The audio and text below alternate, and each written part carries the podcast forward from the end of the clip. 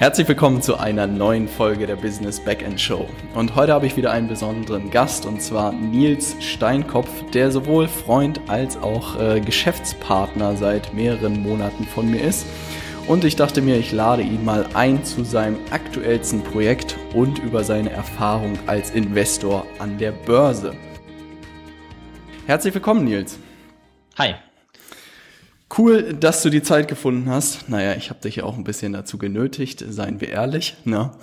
Ähm, ich würde mich freuen, wenn wir ein bisschen über deine Erfahrungen an der Börse sprechen können, weil ich muss sagen, dass du mir immer entlang des Weges viel dazu erzählt hast und ich äh, nach wie vor sehr beeindruckt bin von deinem Wissen.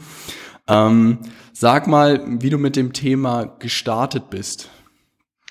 Also ich bin relativ früh in Berührung mit dem Thema gekommen und zwar, hm, als ich meine Selbstständigkeit gestartet habe, das war so mein 15. Lebensjahr rum, da ähm, bin ich dann irgendwann durch, ein, durch meinen Bankberater ähm, quasi auf das Thema äh, Vermögens- oder Geldanlage gekommen und ähm, habe dann auch ähm, mit meinem Vater viel darüber kommuniziert und ähm, bin am Ende dann zu dem Entschluss gekommen, dass ich doch mein Geld an der Börse in deutsche Standardwerte investieren sollte. Und das habe ich damals auch gemacht. Ähm, musste aber relativ schnell feststellen, dass der Weg, ähm, den ich gewählt habe, definitiv der falsche war und ähm, das habe ich ja auch schon mal erzählt. Äh, bin dann 2009 in der ersten Krise, ähm, die ich so miterlebt habe, ähm, direkt auf die Schnauze gefallen und habe halt ähm, einen ziemlich herben Kapitalverlust erlitten. Und ähm, habe dann eben angefangen, mich wirklich mit dem Thema zu beschäftigen. Das ist ja auch etwas, das äh, da würde ich auch gerne drauf zu sprechen kommen. Also so als jemand, ich habe mich auch, sagen wir mal, ein bisschen wahrscheinlich damit beschäftigt mit diesem Thema. Aber das ist ja irgendwas, was auch immer so ein bisschen suggeriert wird, Gefühl, dass man sich nicht viel damit auseinandersetzen muss, dass man sein Geld irgendwie vielleicht in deutsche Standardtitel irgendwie packt und dass auf magische Weise sozusagen in 15 bis 20 Jahren ein Riesenhaufen Geld da draus geworden ist. Und du hast selbst gesagt, dass diese Methode irgendwie nicht für dich funktioniert hat. Na, was sind denn so deiner Meinung nach irgendwie die Probleme, warum es für viele Anleger, sei es auch langfristig oder kurzfristig, nicht funktioniert?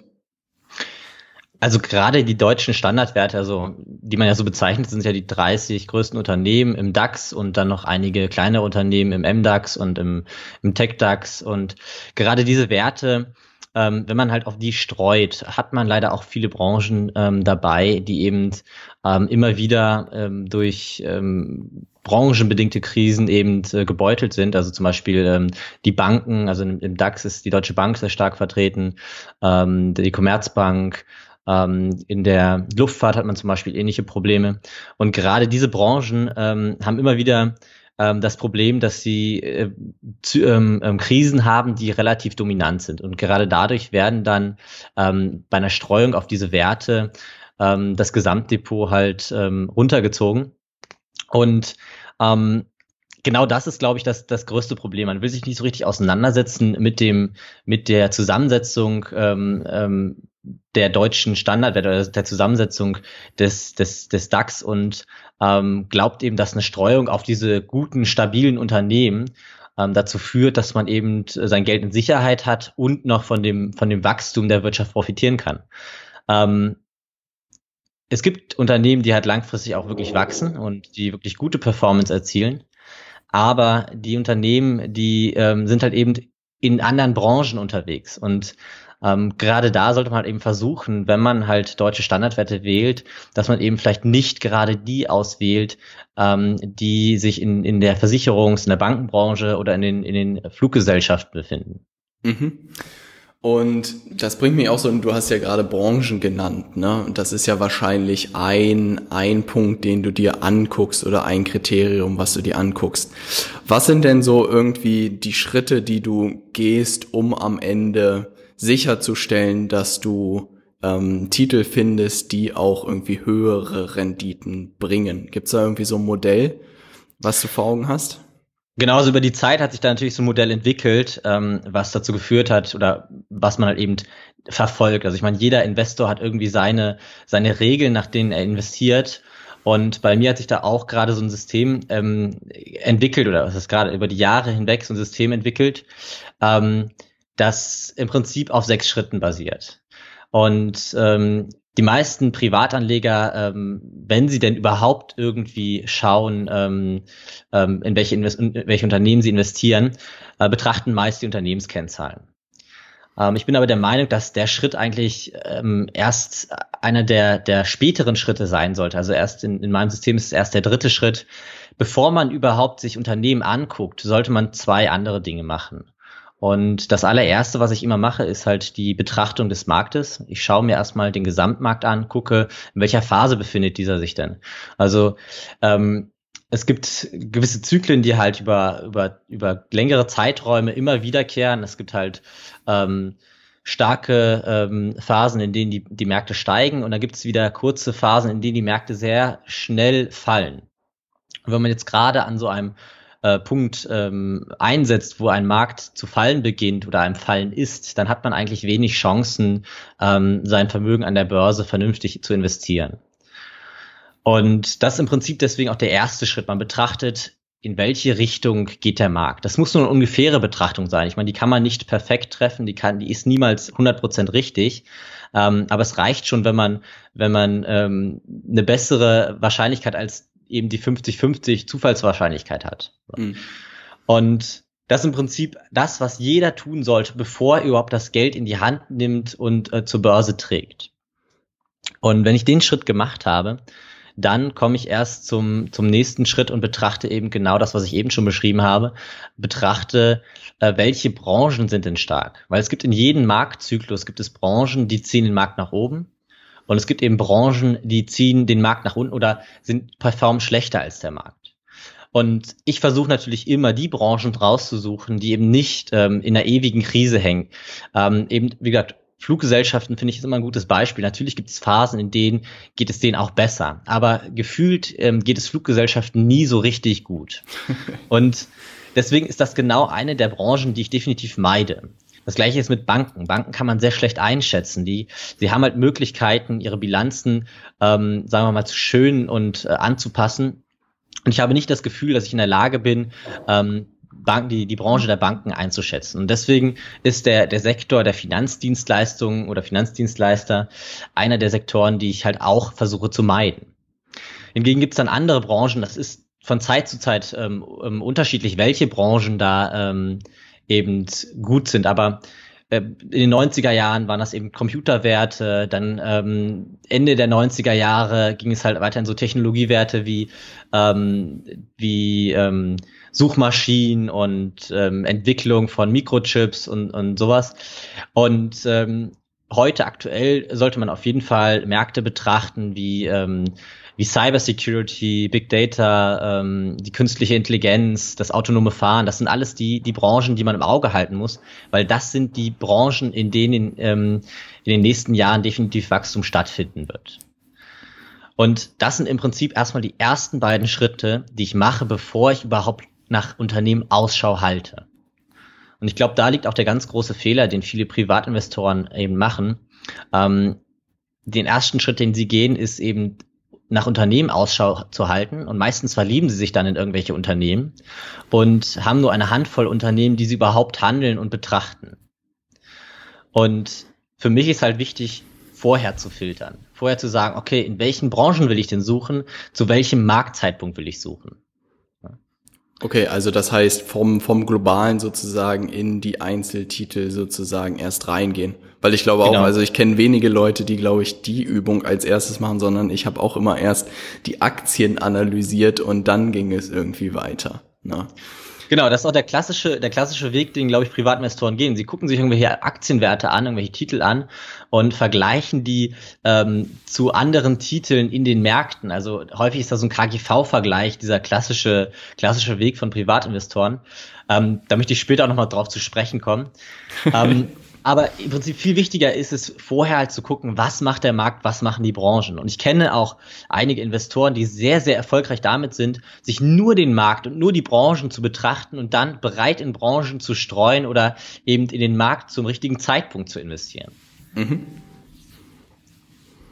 Ähm, und du hast gesagt, das sind die ersten drei Schritte sozusagen. Erster Schritt hast du gesagt, die Märkte analysieren oder den, den Marktzeitpunkt sozusagen sich anzugucken. Zweite die Branche und dann den einzelnen Titel. Du hast aber von sechs Schritten gesprochen. Was kommt danach noch? Genau, also dann kommen im Prinzip die zwei Schritte, also nachdem wir Schritt eins und zwei Markt- und Branchenanalyse hinter, hinter uns haben, kommen dann im Prinzip ähm, die Schritte drei und vier. Der dritte Schritt ist das, was doch ähm, sich auch bei den meisten Privatinvestoren schon herumgesprochen hat, dass eben die fundamentale Analyse, also die Analyse von Unternehmenskennzahlen, ähm, eben ähm, auch ausschlaggebend auf den Aktienkurs ist. Und das ist dann eben der dritte Schritt bei mir. Ich, ich schaue im dritten Schritt nach ähm, starken und gesunden Unternehmen, die eben in der Lage sind, ähm, zu wachsen oder auch schon gewachsen sind. Da betrachte ich halt eben vor allem ähm, Gewinnwachstum, Umsatzwachstum. Ich betrachte die, ähm, den Return on Invest ähm, und eben weniger Kennzahlen, die klassischen Kennzahlen wie das KGV. Ich habe statistische Auswertung betrieben und habe halt eben festgestellt, dass das KGV eben keine signifikanten, keinen signifikanten Vorteil bietet, wenn man das als Kennzahl betrachtet. Ähm, hingegen das Kursumsatzverhältnis, das viel weniger Menschen betrachten, ähm, ist eines der Kennzahlen, die wirklich signifikante Vorteile bringen. Und eben der dritte Schritt ist bei mir fundamental eine, eine Liste zu erstellen von starken und gesunden Unternehmen in den Branchen, die stark sind. Und dann habe ich eben eine Watchlist, die kann zwischen 10 und 200 Unternehmen groß sein. Also kommt drauf an, auf wie viele Branchen ich gestreut habe. Mhm. Ähm, aber im Prinzip zwischen 10 und 200 Unternehmen. Und dann kommt erst im vierten Schritt das eigentliche, die eigentliche Kaufentscheidung. Ich warte darauf, dass ähm, im Markt, also durch bestimmte Preisstrukturen oder Kursbewegung und ähm, Marktvolumenveränderung, also wie viel von einer Aktie gehandelt wird, ähm, sich Signale ausbilden, die mir sagen, okay, diese Aktie fängt jetzt an zu steigen, diese Aktie ähm, beginnt jetzt nachgefragt zu werden und dann steige ich in eine Aktie ein. Und das ist im Prinzip Schritt drei und vier. Um, erst quasi, wenn ich, wenn ich die Unternehmen ausgewählt habe, warte ich auf das Kaufsignal und dann steige ich ein. Und dadurch vermeide ich eben, in Unternehmen einzusteigen, die zwar fundamental gut dastehen, aber irgendwie nicht so recht den Schritt zum, ähm, zum Liebling an der Börse entwickeln und nicht so recht steigen wollen. Mhm. Und wenn ich eben diese Schritte hinter mir habe, dann kommen eigentlich die beiden wichtigsten Schritte, die ähm, die, die ein Großteil der Investoren überhaupt gar nicht betrachten. Und diesen, die beiden Schritte, die dazu führen, dass man ähm, dann wirklich Renditen erzielt, die sie, die viele Privatinvestoren einfach auch für, für nicht möglich halten. Mhm. Und ähm, ich habe halt eben, also wenn man den, wenn man die Marktanalyse und die Branchenanalyse hinter sich hat, dann hat man ungefähr, äh, wenn man das statistisch auswertet, dann ungefähr 50 Prozent der Bewegung ähm, von Aktien schon schon gesichert quasi. Also ähm, 50 Prozent einer Aktienbewegung hängt immer direkt mit der Branche und dem Markt zusammen. Okay. Für ein Drittel direkt mit der Branche, der Rest direkt mit dem Markt. Das heißt, die anderen 50 Prozent sind nur Bewegungen, die ähm, die durch die fundamentalen ähm, Werte beziehungsweise durch die durch die ähm, Marktbedingungen ähm, erzeugt werden. So und Jetzt muss man natürlich trotzdem aufpassen, dass wenn man ein Investment ausgewählt hat, ähm, weil an der Börse kommt es ja dann doch immer anders, ein bisschen anders, als man denkt, dass man ähm, eine Position nicht einfach eröffnet und dann blind liegen lässt, sondern anfängt, seine Risiken äh, eben direkt bei, bei Einstieg in eine Position schon abzusichern. Mhm. Und das ist eins der Punkte, den betrachten halt eben viele Privatanleger ähm, nicht oder nur, mh, hm, sagen wir mal, durch eine rosarote Brille. Häufig steigen sie in eine Position ein. Ja. Ähm, also ich, ich meine, ich, ich kenne das auch selbst. Äh, also ich, ich will da jetzt nicht ähm, äh, nicht so tun, als hätte ich diese diese Fehler nie gemacht. Ich kenne das auch aus meinem eigenen Kopf. Man steigt in eine Position ein, die Position fällt ein wenig und man redet sich ein, ja, aber die kommt noch, die kommt noch, die kommt noch. Langfristig steigen alle Titel. Genau, Hat mir mal jemand das, erzählt, ja. Genau, das ist dann immer die Argumentation, die da aufkommt. ja, das, das mag vielleicht sein, dass langfristig der Markt steigt. Ähm, ich finde, ich habe immer ein schönes Gegenargument. Man sollte sich mal den Tech-DAX angucken um 2000 rum und gucken, wo er heute steht. Dann hat man ungefähr ähm, 70 Prozent seines Vermögens verloren.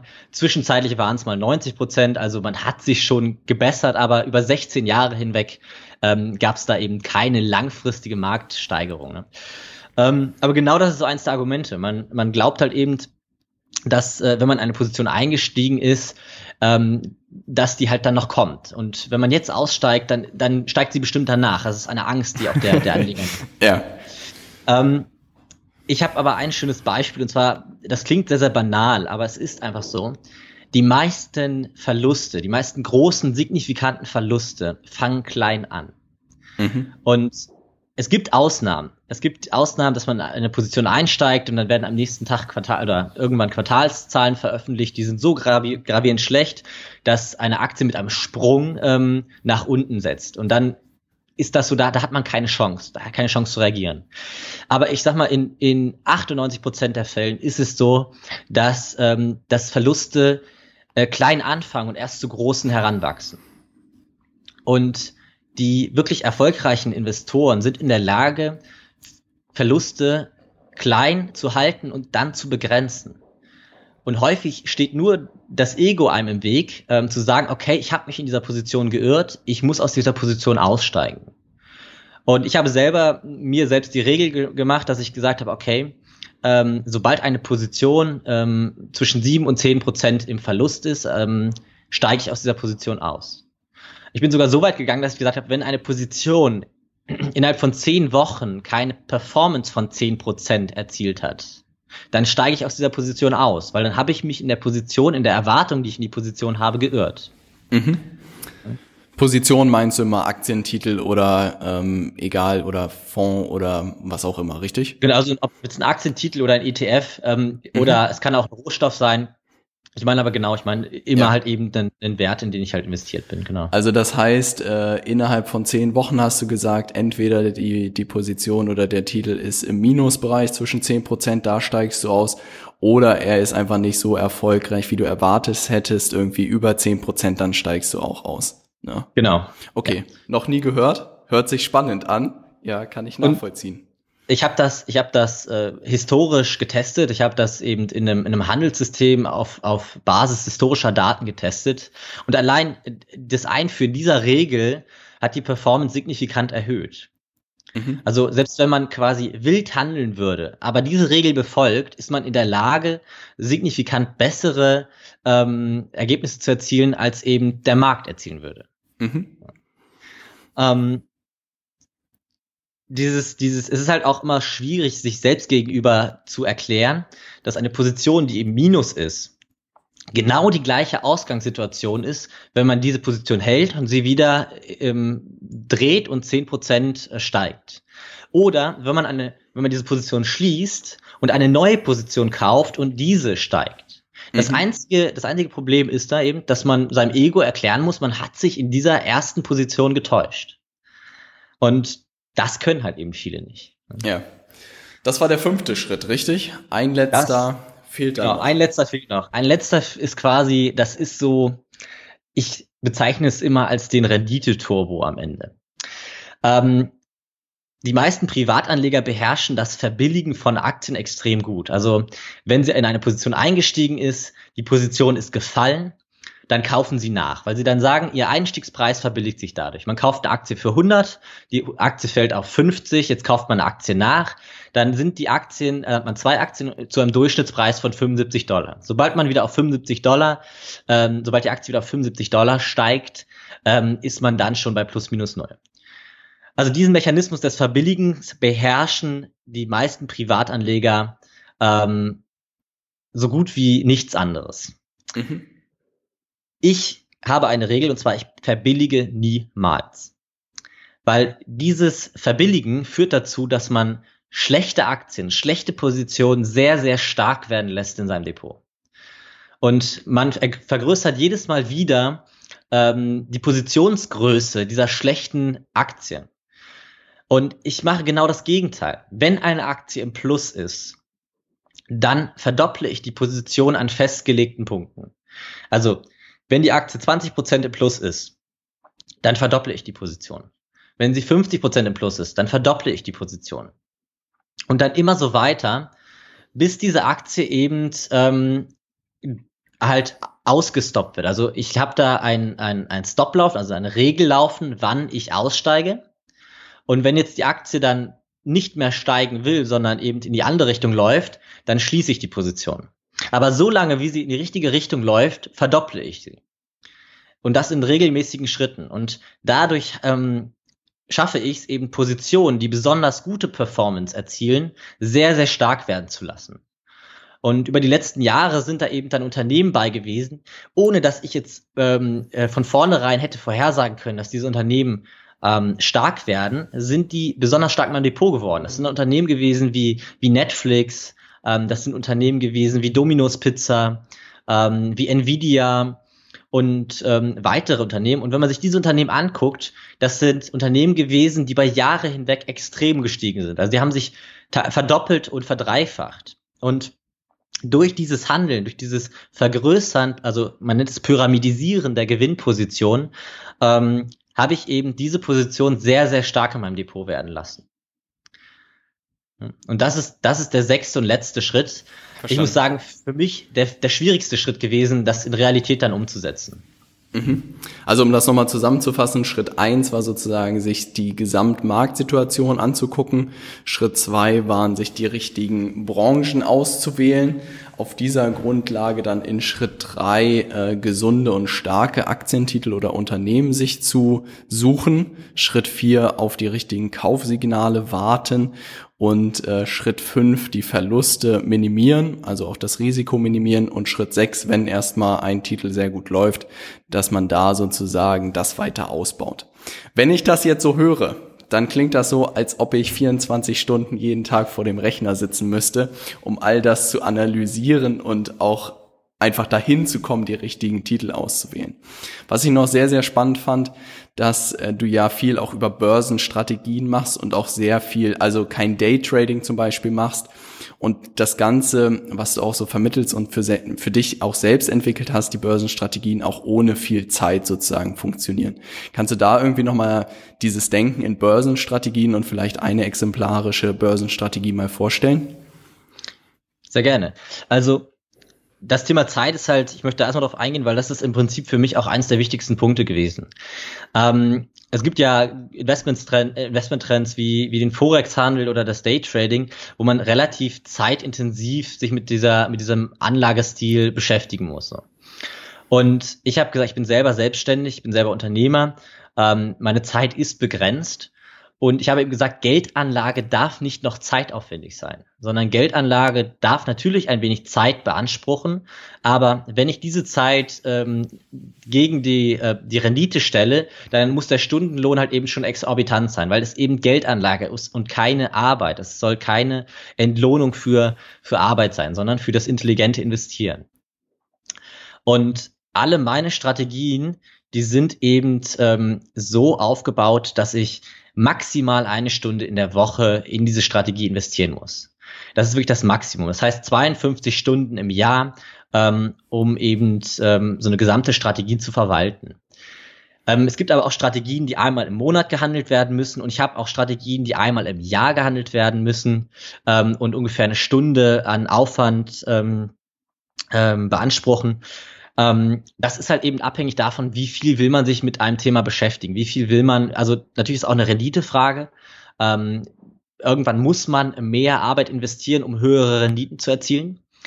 Aber ähm, eben solange man sagt, okay, man hat halt nur zwei, drei Stunden, vier Stunden ähm, ähm, pro Quartal über, dann ist es halt eben ähm, unsinnig, äh, sich jede Woche eben die Zeit da ähm, ähm, abzuknapsen oder die Zeit reinzudrücken, um ähm, dann eine Strategie zu fahren, für die man eigentlich gar nicht Zeit hat. Ich möchte einmal nur, um, also um zu dem strategischen Investieren zu kommen, ich habe halt eben selber gemerkt, dass äh, Emotionen halt der größte Faktor sind, der verhindert, warum man erfolgreich ist. Also ähm, um erfolgreich an der Börse zu sein, muss man eigentlich wie der absolute Anti-Mensch handeln. Man muss genau im Gegenteil tun. äh, von dem, was, ähm, was die menschlichen, ähm, ähm, ähm, ja, die menschlichen Emotionen eigentlich von einem verlangen. So. Und ähm, das ist natürlich schwer, das jeden Tag umzusetzen. Und deswegen habe ich eben gesagt, okay, ich schaue, was hat funktioniert. Ich schaue eben mit ähm, historischen Versuchen, mit historischen Tests, mit Auswertung von, ähm, von etlichen tausend Unternehmensdaten habe ich eben geschaut, was hat denn überhaupt funktioniert? Und habe eben festgestellt, okay, es gibt gewisse Regeln, es gibt gewisse Strategien, die funktioniert haben. Und diese Strategien, die entwickle ich dann so, dass sie ganz klare Regeln haben, denen man folgt. Und man hat eben vor, bevor man anfängt, zu, ähm, sich mit einem Investment zu beschäftigen, entwickelt man die Strategie und danach ist quasi nur noch das Abarbeiten von gewissen Regeln ähm, notwendig, um diese Strategie zehn Jahre oder auch länger ähm, ähm, umzusetzen. Und ich möchte jetzt einmal erklären, wie so eine Strategie aussehen kann. Und dafür nehme ich immer ein Beispiel, dass ähm, ich selbst zwar nicht handle, weil es einfach ähm, in Anführungsstrichen zu einfach ist, ähm, aber was trotzdem überdurchschnittliche Renditen erzielen kann. Ähm, und zwar, ich nenne sie so die Jahreszeitenstrategie. Es gibt eben ähm, statistische Schwankungen, also statistisch belegt Schwankungen in den Märkten, die über die Jahreszeiten hinweg stattfinden. Ähm, die Monate von Oktober bis Mai sind in der Regel etwas stärker als die Monate von Mai bis Oktober. Das heißt, die Sommermonate, das kennt man auch als das Sommerloch an der Börse, ist immer etwas schwächer als eben ähm, auf der anderen Seite die, die Wintermonate. Das hat was mit den Geldströmen zu tun, die ähm, über institutionelle Anleger, also die großen Versicherungen, die großen Rentenfonds und so weiter ähm, ähm, kommen. Ähm, und das hat natürlich auch ein bisschen was mit der Psychologie zu tun, der, also der Marktpsychologie. Insgesamt ist es aber erstmal so, dass statistisch das Ganze funktioniert. Und wenn man jetzt eine Strategie darauf entwickeln würde, dann würde sie eben, muss sie vier Punkte, ähm, äh, vier Punkte, ähm, ja, erfüllen, sag ich mal. Ähm, Im Prinzip, es muss einen klaren Einstieg geben. Es muss einen klaren Ausstieg geben, dass man weiß, okay, wann steige ich ein, wann steige ich aus. Und dann muss klar sein, ähm, in was investiere ich wie? Also wie viel Geld investiere ich? Wie teile ich das auf? Ähm, packe ich alles auf einmal rein oder in Stücken? Ähm, und dann gibt's halt eben das, den vierten Quadranten, also das nenne ich, den dritten Quadranten nenne ich ähm, ähm, ähm, Money Management und den vierten Quadranten ähm, Risikomanagement. Dann hat man im Prinzip den Einstieg, den Ausstieg, das Money Management und das Risikomanagement. Und wenn ich jetzt auf so einen, so einen Jahreszeitenzyklus handeln möchte, dann ist das ja etwas, was marktweit funktioniert. Das heißt, ich würde mir ein ETF ähm, aussuchen, das auf ein auf einen Markt, ähm, auf einen Markt abzielt, also ein ETF auf den DAX, ein ETF auf den S&P 500 oder den Dow Jones, ähm, vielleicht auch auf den MDAX oder den TechDAX und würde ähm, dieses ETF kaufen und zwar am 1. Oktober. Weil ich sage, ab 1. Oktober kommen die starken Monate. Und dann würde ich diese Position halten bis zum 1. Mai. Weil ich sage, ab 1. Mai kommen die schwachen Monate.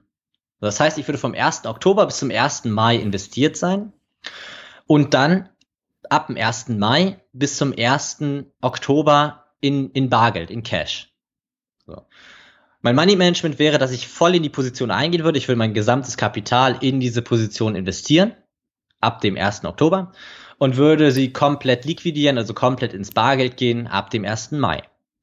Ähm, bei dem Risikomanagement ist in dieser Strategie etwas, sagen wir mal, reduziert betrachtet. Ähm, da gibt es keine weiteren ähm, Absicherungsmechanismen. Ähm, äh, äh, den einzigen Mechanismus, den man da so ein bisschen hat, ist, dass man eben ähm, auf starke, also die, star die größten Unternehmen, ähm, also zum Beispiel im DAX, die größten 30 Unternehmen Deutschlands, ähm, streut und dadurch eine gewisse Sicherheit hat oder eben im S&P 500 ähm, auf die 500 größten Unternehmen der Staaten und, und dadurch eben so eine gewisse ähm, Sicherheit hat. Ähm, das ist auch der Grund, warum ich diese Strategie nicht wirklich handle, weil da so ein bisschen mangelnde Risiko, mangelndes Risikomanagement drin ist. Prinzipiell schafft man es mit dieser Strategie aber überdurchschnittliche Renditen zu erzielen. Und das ist, das finde ich höchst, höchst interessant, weil es ist eigentlich so eine simple Strategie. Man ist trotzdem in der Lage, damit den Markt zu schlagen. Und wenn ich jetzt da mal Zahlen nenne, ähm, dann glauben die meisten das auch schon gar nicht. Weil es ist der Fall, wenn man 2000 auf den DAX diese Strategie gefahren hätte. dann hätte man ähm, beim klassischen Kaufen und Halten hätte man circa 50% Performance bis heute erzielt. Wenn man die Jahreszeitenstrategie gefahren wäre, würde die Performance bei circa 400% liegen. Das heißt, man hätte 350% mehr Performance nur dadurch, dass man halb so lange investiert war, was auch eine gewisse Risikobegrenzung ist. Dadurch, dass ich nur halb so lange investiert bin, habe ich auch nur halb so viel Risiko. Aber nur dadurch, dass man eben eben in den, in den, in den, also in den Monaten kauft, investiert ist, in denen der Markt eben ähm, statistisch stark ist. Ne? Mhm. Super krasser Vergleich.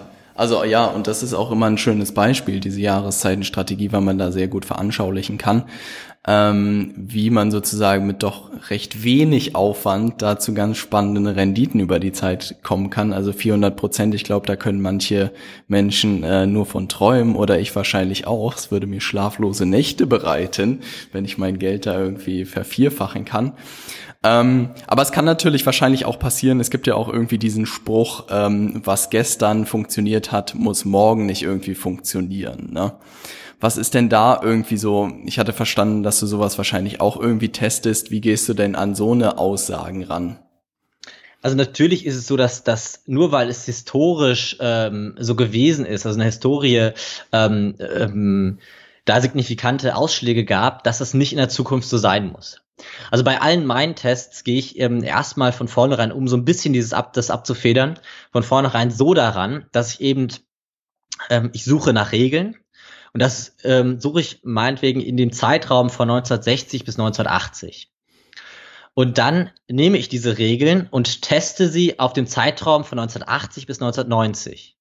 Und wenn ich dann merke, ich habe mit den Regeln, die ich aus den 60er bis 80er Jahren gefunden habe, in den 90er Jahren ähm, oder in, in, nein, von 1980 bis 1990 dann Geld verdient habe, dann nehme ich die Gesamtauswertung dieses Systems und teste dann quasi in den 90er Jahren. Und ich, ich arbeite mich quasi Stück für Stück vor und äh, versuche eben so ähm, so ein bisschen zu verhindern, dass ich ähm, ein System entwickle, das zwar auf der Vergangenheit funktioniert hat, aber nicht in jedem, in jedem ähm, ja. Zeitraum funktioniert hat. Ja. Mhm. Also das heißt, so zehn Jahresblöcke testest du da, um sicherzustellen, dass nicht das Gesamtsystem über 50 Jahre funktioniert hat, sondern dass sozusagen alle zehn Jahre auch sicher war, dass es da funktioniert hat. Genau, und, und da nehme ich die Blöcke nicht in zehn Jahresblöcken, das war jetzt nur zu veranschaulich, sondern ich gucke wirklich, dass diese Systeme in drei Jahresblöcken, also egal wann ich eingestiegen bin, mhm. will ich, dass ich nach drei Jahren zumindest kein Geld verloren habe. Mhm. Aber ähm, die Hoffnung ist natürlich, dass man ähm, nach drei Jahren ähm, auch ein Plus ist. Und ähm, äh, das ist halt eben eine, also den Fehler, den halt viele machen, ist, sie testen halt historisch zurück, aber passen quasi ihre Strategie auf die Vergangenheit an. Und genau diesen Fehler will ich nicht machen, sondern ich will ähm, aus der Vergangenheit lernen, aber ich teste schon mal in der Vergangenheit und erst wenn ich dann merke, okay, das System, was, was sich was sich bewährt hat, dann fange ich es an, in der, in der heutigen Zeit ähm, zu handeln. Wie sieht denn dein sozusagen Portfolio im Sinne der Strategien aus? Ähm, du hast ja wahrscheinlich dann auch mehrere Strategien am Laufen und am Testen. Wie, wie sieht das aus? Genau, also ich habe ich hab mein Geld halt aufgeteilt in mehrere Strategien. Also ich habe über die Zeit mehrere Strategien entwickelt. Und immer wenn so eine Strategie kam, dann habe ich im Prinzip einen Batzen Geld genommen und gesagt, okay, also wenn sich eine Strategie herausgebildet hat, ähm, die vielversprechend ist, dann habe ich gesagt, okay, äh, ich nehme jetzt, ich nehme jetzt dieses Geld und investiere das in die Strategie und schau mal, was in den nächsten zehn Jahren daraus wird. Und ich habe im Prinzip mein Geld auf, auf mehrere Teile aufgeteilt. Ich fahre das in mehreren Strategien. Das ist so ein bisschen meine Absicherung gegenüber dem, dass halt eben eine Strategie natürlich ähm, auch mal ähm, durch Veränderung in der Zeit, also ich meine, die, die Welt verändert sich, hat sich immer verändert, aber die verändert sich natürlich auch heute. Und dann kann es passieren, dass eine Strategie, die in den letzten 50 Jahren funktioniert hat, äh, eben heute nicht mehr so gut funktioniert. Und deswegen versuche ich halt eben das ähm, abzukoppeln darüber, dass ich eben mehrere Strategien fahre und ich, ich selbst habe so immer drei bis vier Strategien parallel laufen, wo ich auch unterschiedlich hohe Risiken fahre und unterschiedlichen Zeitaufwand fahre. Ne? Und ähm, da gibt's halt dann immer wieder mal neue Strategien, die hinzukommen und alte ablösen oder eben ähm, auf dem Weg verbessere ich auch teilweise Strategien.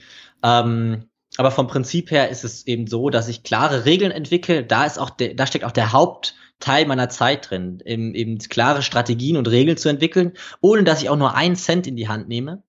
Ähm, also zumindest nicht gehandelt an der Börse. Ich investiere sehr viel Geld in die, ähm, in den Kauf oder die, die ähm, Auswertung von fundamentalen Unternehmensdaten und von mhm. Marktdaten.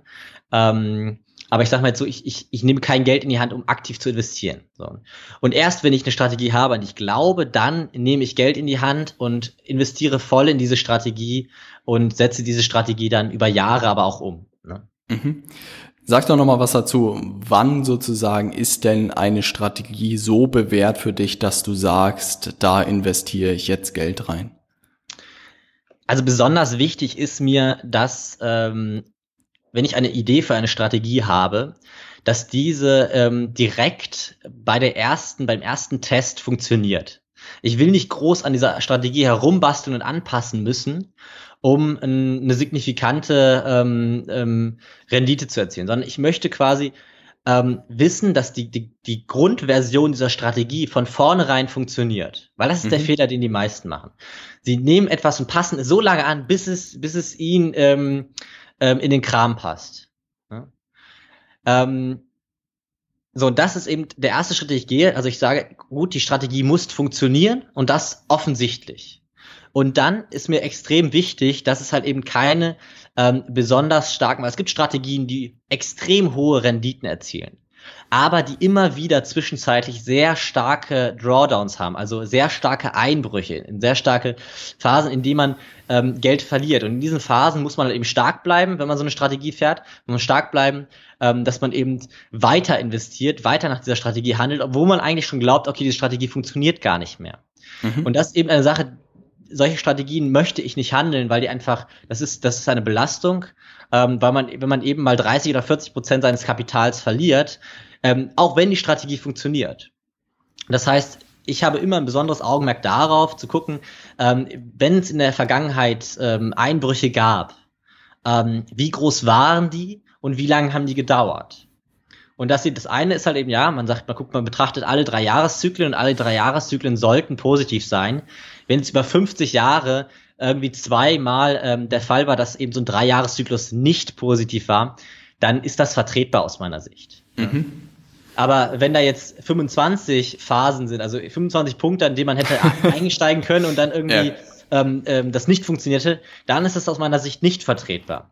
Da muss jeder so ein bisschen selber wissen, ähm, wie belastbar ist er, wie dolle glaubt er, ähm, sich da ähm, ähm, ja also selbst solche solche Einbrüche vertragen zu können. Ähm, ich bin da so ein bisschen, ich will lieber Konstanz ein bisschen drin haben und ähm, habe dann lieber ein paar Prozent weniger. Ähm, aber da gibt's halt, also da gibt's halt keinen ähm, goldenen Weg, sage ich mal. Ne? Mhm. Ähm, lass uns noch mal auf dein aktuelles Projekt, die Sylter Investment Akademie, zu sprechen kommen. Wie hat es denn mit den Seminaren eigentlich, die du dort hältst, unter oder mit der Firma der Sylter Investment Akademie. Wie hat es denn mit den Seminaren allgemein bei dir angefangen? Also die, die Sylter Investment Akademie ist im Prinzip ein Projekt, das, das aus einem anderen Unternehmen entstanden ist. Ich habe die Steinkopf Consulting GmbH, in der ähm, mache ich seit einigen Jahren Analysen von, ähm, von eben solchen Strategien. Also die Dienstleistung, die dort angeboten wird, ist eben für vermögende Privatinvestoren äh, anzubieten, ähm, deren Strategien zu analysieren, zu testen und zu optimieren. Dass die in der Lage sind, äh, zu verstehen, funktio also funktioniert das, was ich tue, hier überhaupt. Ne? Mhm. Und, und ähm, da habe ich aber gemerkt, dass viele der Privatinvestoren, die auf mich zukamen, die auch sehr, sehr vermögend waren, ähm, die zwar an der Börse aktiv waren, aber teilweise fehlten diesen, ähm, diesen Investoren Grundlagen. Und dann habe ich eben angefangen, auch auf ähm, Drängen von Freunden und Familie, weil die natürlich auch gemerkt haben, was ich da mache und dass ich erfolgreich an der Börse bin, habe ich angefangen, eben äh, mal ein erstes Seminar zu geben, wo ich eben ähm, den Einstieg, sagen wir mal, ins professionelle Privatanlegen ähm, gebe. Ich versuche da, die Leute abzuholen, wo sie sind. Das ist völlig egal, ob sie jemals an der Börse aktiv waren oder noch gar nichts damit am Hut haben. Und versuche dann ähm, ähm, den Menschen das so schmackhaft zu machen und so gut zu erklären, dass sie am Ende des Seminars, und das, das funktioniert auch, am Ende des Seminars einfach begeistert von dem Thema Börse sind und vor allem alles Handwerkszeug an die Hand bekommen haben, um in der Lage zu sein, sich sicher über die Finanzmärkte zu bewegen. Mhm. Und das ist eben erst unter dem Deckmantel ähm, in der Steiger Consulting GmbH gelaufen. Ähm, das Projekt hat aber so einen großen Anklang gefunden und so viel Nachfrage. Also allein von den Teilnehmern, die da waren, kam in der Regel immer wieder ähm, eine Empfehlung an einen Freund und ähm, dass ich ähm, jetzt seit einigen Monaten unter dem Namen der Sylter Investment Akademie unterwegs bin und dort eben Seminare anbiete die ähm, auf Sylt stattfinden, deswegen Sylter Investment Akademie. Ähm, das sind zweitägige Seminare, in denen ich ähm, den Einstieg in das strategische Investieren gebe, also genau in das, was ich tue. Und ähm, ich betreue die Seminarteilnehmer auch im Anschluss ein wenig, so dass sie wirklich in der Lage sind, dann erfolgreich an der Börse zu starten und ähm, ihr Geld selbst in die Hand zu nehmen und zu verstehen, was sie dort tun. Weil das ist mhm. auch mal ein, ein, ein Problem. Die meisten Leute verstehen gar nicht so richtig, was sie dort tun. Und dieses Gefühl, das kann ich ihnen komplett nehmen. Ähm, jeder, der bei mir war, wird verstehen, was er tut und ähm, vor allem wird er auch in der Lage sein, ähm, eigene Strategien zu entwickeln und umzusetzen. Ja, das ist tatsächlich etwas, was ich sehr, sehr spannend finde, weil ich habe das Gefühl, wenn man zu Seminaren geht oder so, und es kommt natürlich immer auf das Thema drauf an, aber dass es häufig schwierig ist, Menschen etwas beizubringen, wenn man selbst da schon x, x tausend Stunden irgendwie rein investiert hat. Aber was ich bei dem Börsenthema sehr spannend finde, ist, dass durch diese Strategien man wirklich so ein klares Regelset irgendwie den Leuten auch an die Hand geben kann und sagen kann, hier einsteigen, da aussteigen, so kannst du dein Risiko begrenzen und so verwaltest du dein Geld. Also dass man wirklich ähm, das so herunterbrechen kann, auch deine Erfahrung, dass die Teilnehmer sozusagen damit direkt starten können. Und das hat man gefühlt bei wenigen Themen ansonsten. Also wenn man Immobilien nimmt oder so, also dann bezweifle ich, dass man an zwei Tagen irgendwie Leuten erklären kann, zumindest die Grundzüge irgendwie, und dass die dann rausgehen können äh, und irgendwelche Immobilien kaufen können und damit erfolgreich sind. Und das ist etwas, was ich sehr, sehr schätze und äh, warum das Thema meiner Meinung nach auch sehr, sehr spannend ist. Genau, also das, das Problem, was ich auch sonst immer sehe, ist natürlich auch, gerade wenn man auch Bücher liest oder in Foren, man weiß ja überhaupt gar nicht, ob das, was einem dort empfohlen wird, funktioniert, ob das jemals funktioniert hat. Also, ne, was ich auch schon meinte, der dritte Schritt, also die, das Auswerten von Unternehmen. Viele Privatinvestoren machen das, aber die wissen ja überhaupt gar nicht, ob deren Art von Auswertung jemals in der Vergangenheit funktioniert hat. Ne? Ja.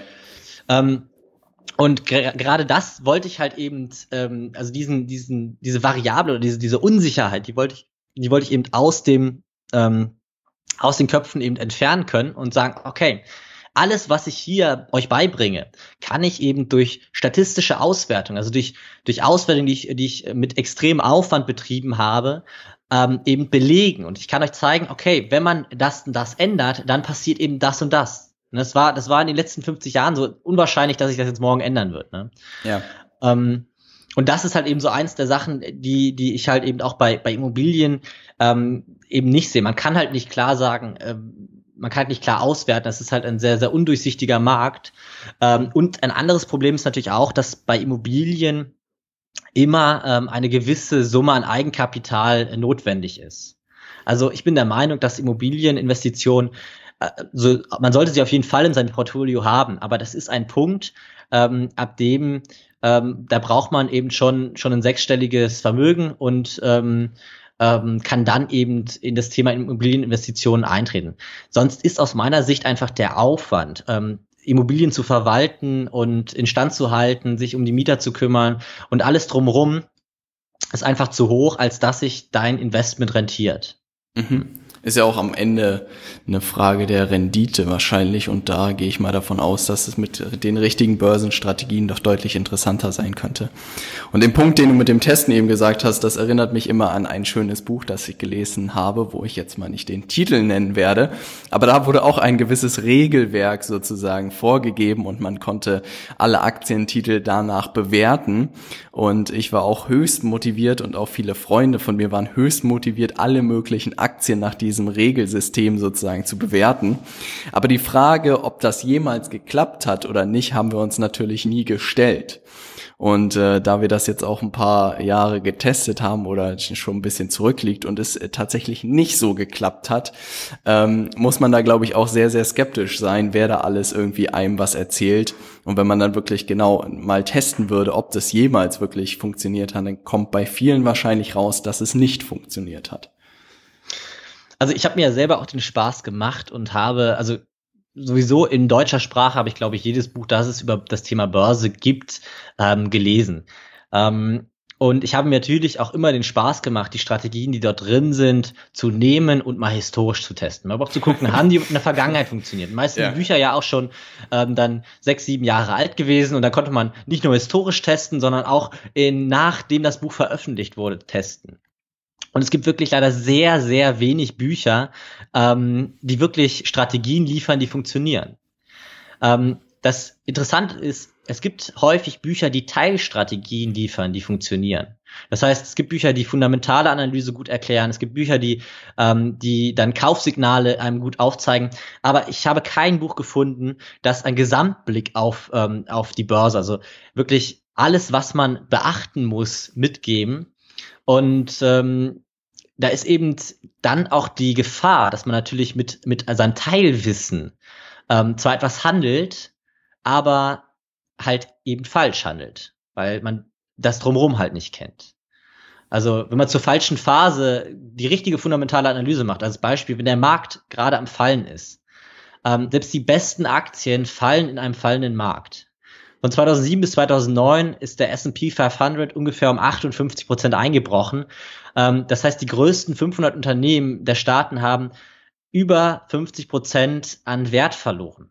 Also egal, wie gut man da Unternehmen ausgewählt hat, die Wahrscheinlichkeit, dass man ähm, Unternehmen getroffen hat, mit denen man Geld verdient hat, ähm, ist halt sehr, sehr gering. Ne? Und ähm, deswegen habe ich halt eben diese sechs Schritte, um ein Gesamtkonzept, einen Gesamtmarkt oder einen Gesamtblick auf dieses Thema Börse zu geben, entwickelt. Um, und auch ich werde mich da irgendwann mal dran machen, daraus ein Buch zu verfassen, wenn die Zeit kommt, um mal zu zeigen, wie man so ein Buch wirklich gestaltet und will dort eben mal den Menschen zeigen, wie man halt eben statistisch belegte Systeme ähm, mitgeben kann. Also Systeme, die halt eben ähm, zurückgetestet sind und die halt auch irgendwie belastbar sind. Also wo man sich auch wirklich ja. gut gewissens halt eben dann ähm, ransetzen kann. Ja.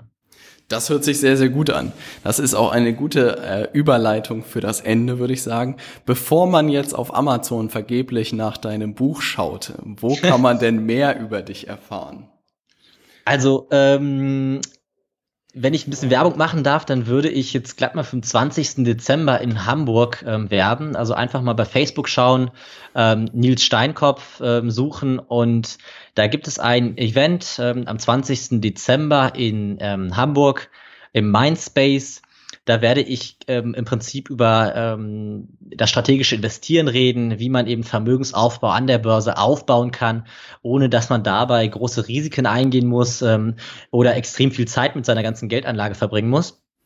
Und da würde ich mich extrem freuen, wenn da viele Leute kommen. Ähm, alternativ kann man eben ähm, sich über die Sylter Investment Akademie informieren.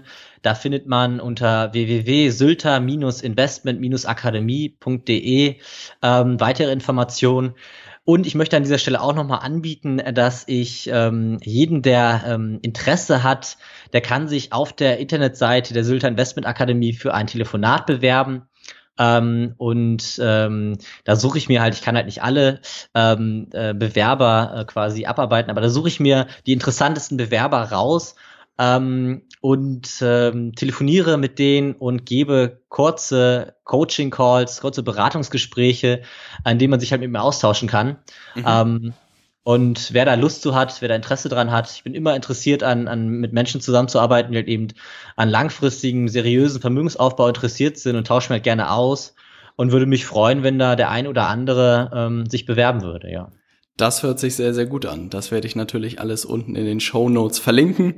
Wer sozusagen da Interesse hat, www.sylter-investment-akademie.de wird alles auch in der Beschreibung sein.